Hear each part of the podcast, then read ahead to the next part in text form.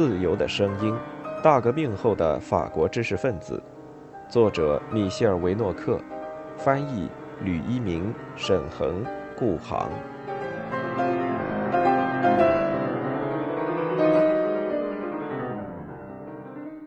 弗朗索瓦·基佐的百日，在拿破仑疯狂行动之际，我们的第三个人物。尚无甚名气的弗朗索瓦·基佐年仅二十七岁。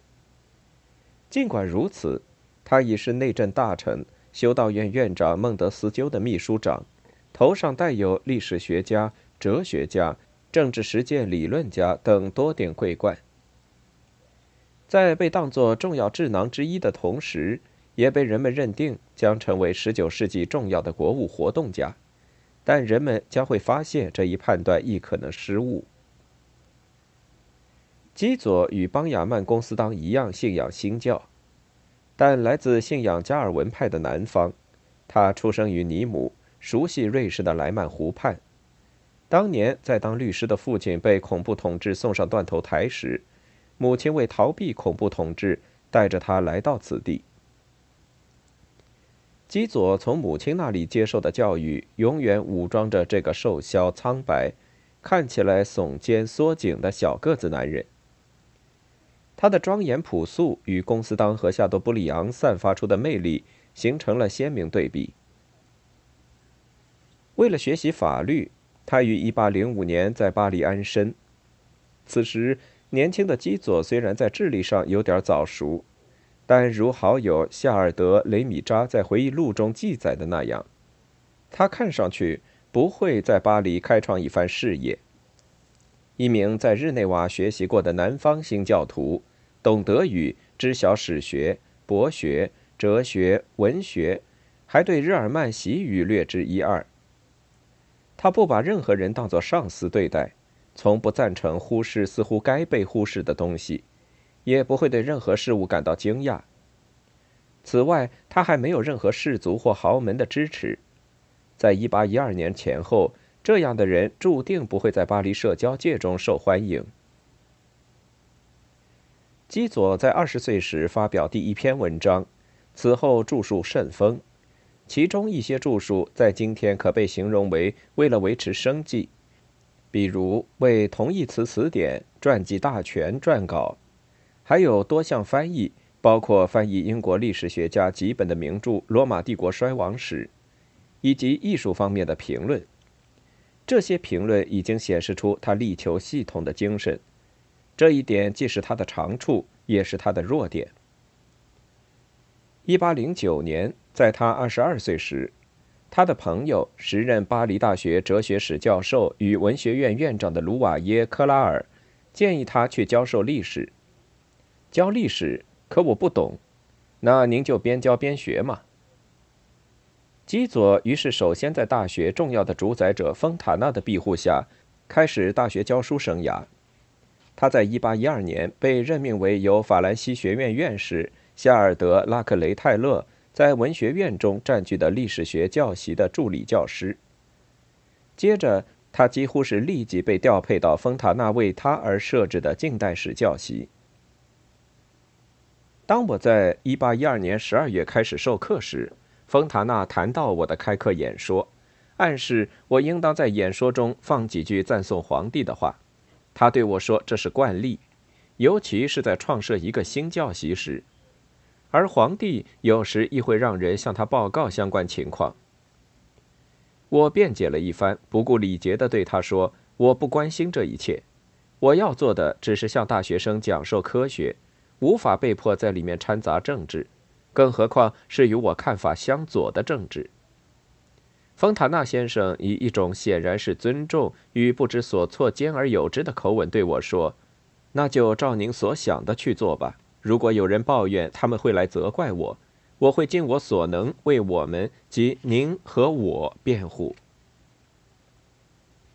同年，基佐与曾和他一起为《教育年鉴》撰稿的波利纳德莫兰结为伉俪。波利娜比基佐大十二岁，是他把基佐带入观念学派的圈子。这一圈子的成员有德斯蒂德特拉西、多努、卡巴尼斯、玛丽·约瑟夫·谢尼埃等等。这些人在帝制时期的法国维持着启蒙运动的精神，并占据着部分机构。众所周知，在这些机构里，天主教色彩过浓的夏多布里昂等人曾是被攻击的目标。基佐为他们的报纸撰写稿子，但不像他们那样反对教权。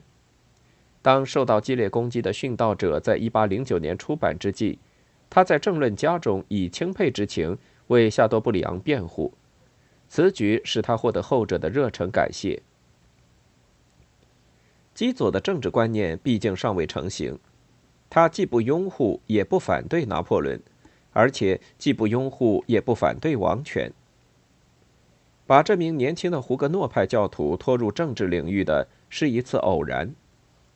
他后来在回忆录里写道：“出生于资产者和新教徒家庭的我，无比忠于信仰自由、法律面前的平等，以及我们在社会方面业已取得的一切重要成果。但是，我对这些成果的信任是完全冷静的。我不认为要为这些事业效忠，就必须迫使自己把波旁王室、法国贵族和天主教教士视为敌人。”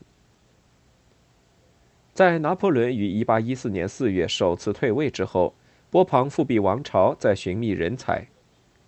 由于内政大臣、修道院院长孟德斯鸠请求卢瓦耶·科拉尔为他找一名秘书长，后者向他推荐了基佐。作为一位在智力方面拥有上佳表现以及被保皇党人热情推荐的新人，基佐被孟德斯鸠这位大贵人兼神职人员接受。在百日发生前，孟德斯鸠身边的基佐很快成了不可缺少的人物。就这样，虽然宪章上没有基佐的名字，但他也参与了起草工作。1814年6月，他拟定了一份长达三十页关于法国公共精神的状况的文书，由孟德斯鸠呈给国王。人们从中发现了一种政策的开端，即。一种为需要与君主制和解的国民设置的名副其实的教育纲领的开端。他解释说，为此，君主制若要避免引起国民的非难，重要的是拒绝恢复任何旧制度的贵族特权。为了更好地把国民与国王紧密连接起来，基佐为自由主义的体制辩护。在他为孟德斯鸠所写的演说提纲里。他强调一种确保大革命的民事平等的遗产，以及使拥有国有财产者安心的议会君主制。基佐虽然是公共道德和宗教的捍卫者，但却因为其坚持君主制与大革命之间的妥协，未能在极端保皇派那里得到好评。作为孟德斯鸠的幕后顾问，他使孟德斯鸠表现得十分务实。这种态度使后者成了真正的内阁首脑。他提出，复辟王朝不仅必须消除一切复仇精神，而且若想长治久安，还必须建成一个国民的和现代的王朝。基佐总结了自己在内政部和轻率的孟德斯鸠身边的经历，也在其回忆录中追忆了他在紧急关头所起的另外两次作用。首先是1814年7月5日提交的关于新闻的法案，该法案经过两院的激烈辩论，于10月21日成为法律。他对此这样解释：就其首要和根本的思想而言，该法案的目的是通过立法认可作为国民普遍和永久权利的新闻自由，同时在一场巨大革命和长时期专制统治刚刚过去。自由主义政府刚刚执政的情况下，对他加以某些有限和暂时的限制。在19世纪初，如基佐所说的，这一近代文明争论激烈的保障新闻自由，处在一切辩论的中心。左翼阵营要求新闻自由，右翼则害怕新闻自由。1814年以来，基佐证明了他这种被称为中庸的稳重。新闻自由可以有，但它并非没有界限，因为与一切自由一样，应当进行最初的尝试。基佐着手采取的第三项措施是公共教育的全面改革。他规定，用分布在王国最大城市中的十七个教育团取代帝国唯一的总教育团。这一有点早熟的教育团的分散布局，因为百日而没有来得及实现。基佐后来承认，当时能有五到六个外省教育团就足够了。在孟德斯鸠身边的九个月时间里，基佐结束了他的学业。他的抽象能力在政治领域得到了检验。他不再是一个普通知识分子，他在进行充当执政者的训练。在三月五日的晴天霹雳过后，王室大臣德维特洛莱男爵这位孔代亲王的前军官，意欲撤退到鲁瓦尔河对岸发动一场游击战。以及制造一个新的旺代。孟德斯鸠拒绝了这一想法。旺代的国王绝不会重新成为法国国王。只有一位朱安党人的大臣向国王提出过这种冒险的想法。但是在基佐的推动下，内政大臣给省长们发出大量信函，要他们以受到威胁的自由的名义组织人们捍卫君主制。在您所在的省里。行使最严厉的治安保卫规章，除了国王军官指挥下的部队聚集，不得容忍任何聚结。召集国民自卫军，它将有助于你们监视敌人，拦截各种往来，牵制和制止试图支援反君主制的犯罪意图。最后，先生，请您保证您所在的省在和平时期的安宁，以及在危急情况下的忠诚。孟德斯鸠在基佐鼓动下写的最后一封信，落款于三月十六日。请您散发公告，告知人民，有人想从他们那里夺走善，带来恶。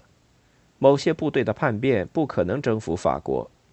伴随着威严高尚的事业会获得胜利。三天后，国王的政府解体。孟德斯鸠确信波旁王朝的失败不可逆转，没有跟随国王到根特。而是动身前往英国，而基佐只是回到了文学院，决定置身于一切密谋和徒劳的山洞之外，重操开始撰写历史著作与授课的旧业。但也对刚向他敞开却又突然关闭的政治生活感到不无强烈的遗憾。为了回到文学院，他应当宣誓效忠与服从复辟的帝制。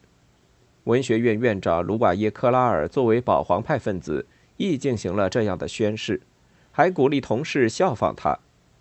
这纯粹是个形式，于是基佐顺从了。与卢瓦耶克拉尔以及其他立宪君主主义者一样，基佐不相信东山再起的拿破仑会长久。那个人刚刚以胜利者的姿态出现，并且到处一呼百应。出现在不论是敌是友的你们面前。他在穿越法国之后，夜间重返巴黎，因为路易十八已经离开那里。他的车被骑兵簇拥，他经过时碰到的只是为数不多死气沉沉的人。他在来路上充满斗志，但最终遇到人们的冷漠、怀疑、谨慎的回避、自由派的不信任。和深深不安的法国，以及不可逆转的与他为敌的欧洲。维也纳会议上的反法联盟，事实上已经向皇帝宣布进行殊死之战。为了组织一个以根特为根据地的情报机构，好向流亡的国王说明情况，基佐在卢瓦耶克拉尔家中重新见到了他的朋友贝盖、若尔当、巴朗特、图尔农、波塔利。在拿破仑组织的全民投票以及随后举行的选举中，弃权者数量可观，使他们深受鼓舞。基佐写道：“我们很快就确信拿破仑将倒台，而路易十八将重新继位。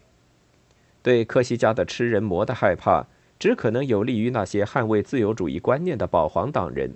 直至那时，仍敌视兄长亲赐宪章的阿图瓦伯爵，公开地站在了这些保皇党人一边。”但是，主张宪政的保皇党人始终不得不重视反动或宫廷的专制主义者。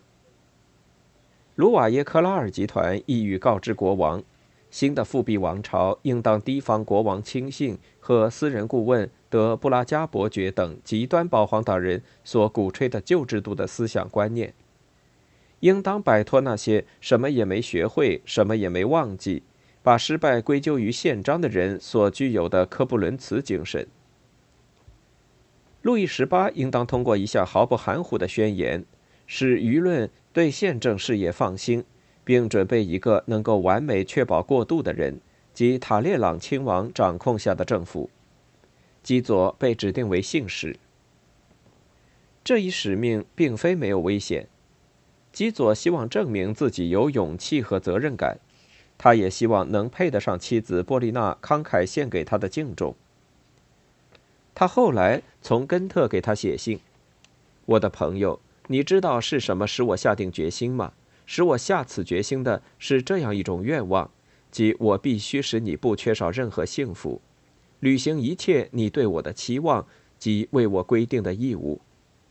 我的行动与抱负取决于你，正是因为你，我不愿忽略任何使我从所有男人中脱颖而出的机会。基佐于五月二十三日离开巴黎，他毫不困难地躲过帝国当局的监视，到达布鲁塞尔。在这里，根据已获悉基佐此行使命的德布拉加的要求，站岗的塞马雷伯爵把基佐扣留了一段时间。基佐在五月二十八日才到达根特，他一开始就觉察到极端保皇派的优势。科布伦茨的党派从未如此疯狂与活跃过，主张宪政的派别却无所事事的等待。德布拉加先生仍然深受信任。他发现了反动分子狂热的纲领，这是一份只会使人想到苦役和清洗的报告书。他甚至期望从沙皇亚历山大那里得到一小块西伯利亚的土地，以便把国有财产获得者流放到那里。六月一日，基佐受到路易十八的接见。四点钟，我从国王那里离开。人们初次与国王面对面在一起时，会感到多么窘迫。他在接见我时的亲切，比他可能会表现出来的生硬与傲慢更令我不知所措。我本想说出可能令人不快的实情，但一看到这位被废黜的君主慈父般的脸，我的勇气就消失了。尽管如此，基佐力图转达他的想法。肢体不灵活的国王彬彬有礼地听着。一个小时过后，他向来访者示意会见结束。信使对自己大为恼火，他写道：“我现在明白，并非向国王说出实情有多难，而是听任自己不对国王说出实情有多简单。在此期间，极端保皇派的控制并未动摇。基佐无法重返法国，他在根特等待着，那里已被惠灵顿统帅军队中的比利时与英国的新兵侵占。”在等待风向转变期间，他身穿黑色燕尾服在那里散步，帽子上缀着白色帽徽。他宁愿远离流亡的重犯者的陪伴，在旅馆的房间里独处。他在旅馆的房间里给波丽娜写信。当我再也不能忍受孤身一人时，我会下一盘十五子棋，或在一个有人认识我的俱乐部里打一盘台球。我更喜欢这样做。而不是去挨门逐户的把我的烦闷与所有游手好闲者的烦闷密切联系在一起，因为其他人的烦闷比我自己的更让我厌烦。虽然如此，他有时也听任自己逃避正事，或去野餐，在一个乡间小屋里一边品尝水手鱼、谈论艺术、喝着卢文产的啤酒，一边等待太阳落山。这既是孤独的时期。也是思考的时期，在此期间，基佐树立了信念，并因廷臣的平庸、盲目和对现实的无知痛心疾首。如果他们知道当今法国与他们眷恋的法国相似之处何其少，如果他们了解新国民的利益、看法、情感、习惯与他们过去所见以及还在设想的毫无关系。如果他们能够全面理解这种我们均参与其间的政治变化，我相信他们会避免已经陷入以及还将陷入的绝大多数错误。拿破仑的胜利引起的恐慌过去，以及突如其来的滑铁卢之败，均完全无法使仇视拿破仑且爱国的基佐与极端保皇派共享欢乐。他的想法已经成型：如果不建立一种合理的、符合时代需要的政府体系，如果人们继续像去年那样，在没有计划、远见和力量的情况下盲目行动，我将不会让自己与这样一种无能紧密联系在一起。基佐从此知道他所要做的是什么，他已经具有政务方面的可靠经验，而且见解日臻成熟。他成了保皇主义者，但也是与极端保皇派所期待的政府相悖的现代和国民的政府的拥护者。因为理智经验业已表明，在1789年所发生的一切过后。专制主义对波旁王室的君主来说是不可能的，一种难以逾越的必然性迫使他们妥协和掌握分寸。公司当、夏多布里昂、基佐，以不同方式经历百日的这三个人，堪称复辟王朝时期思想政治方面的三个主要人物。他们不属于同一政治派别，夏多布里昂是极端保皇派。公司当是自由派，而基佐是主张宪政者。然而，这三个人在整个复辟王朝期间均受命为捍卫自由做出贡献。捍卫自由是他们的激情或合理信念中的关键词。前两位已经具有一定经历，有需要了断恩怨的老账和有待让人忘记的行为。第三位则是一名从大学的能者居高位体制中出来的新人。在我们的政治语言当中，公司当是左派，基左是中派，居于中庸；夏多布里昂则是右派。虽分属不同营垒，且出身各异，但他们不仅将把才能用于实现抱负，天晓得他们有多少抱负。还拿它服务于法国，使法国最终转向自由原则。他们彼此相斗，但有时又站在一起反对共同的敌人。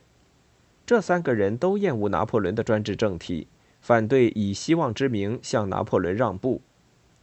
他们之所以是保皇主义者，或者是出于信念，或者是出于理智，出于具有务实态度的担忧。在我们看来。他们捍卫的君主制彼此并非如此对立。不管怎样，在特定时刻，他们的愤恨将让位于社会的一致意见，而现有政治体制将因此遭殃。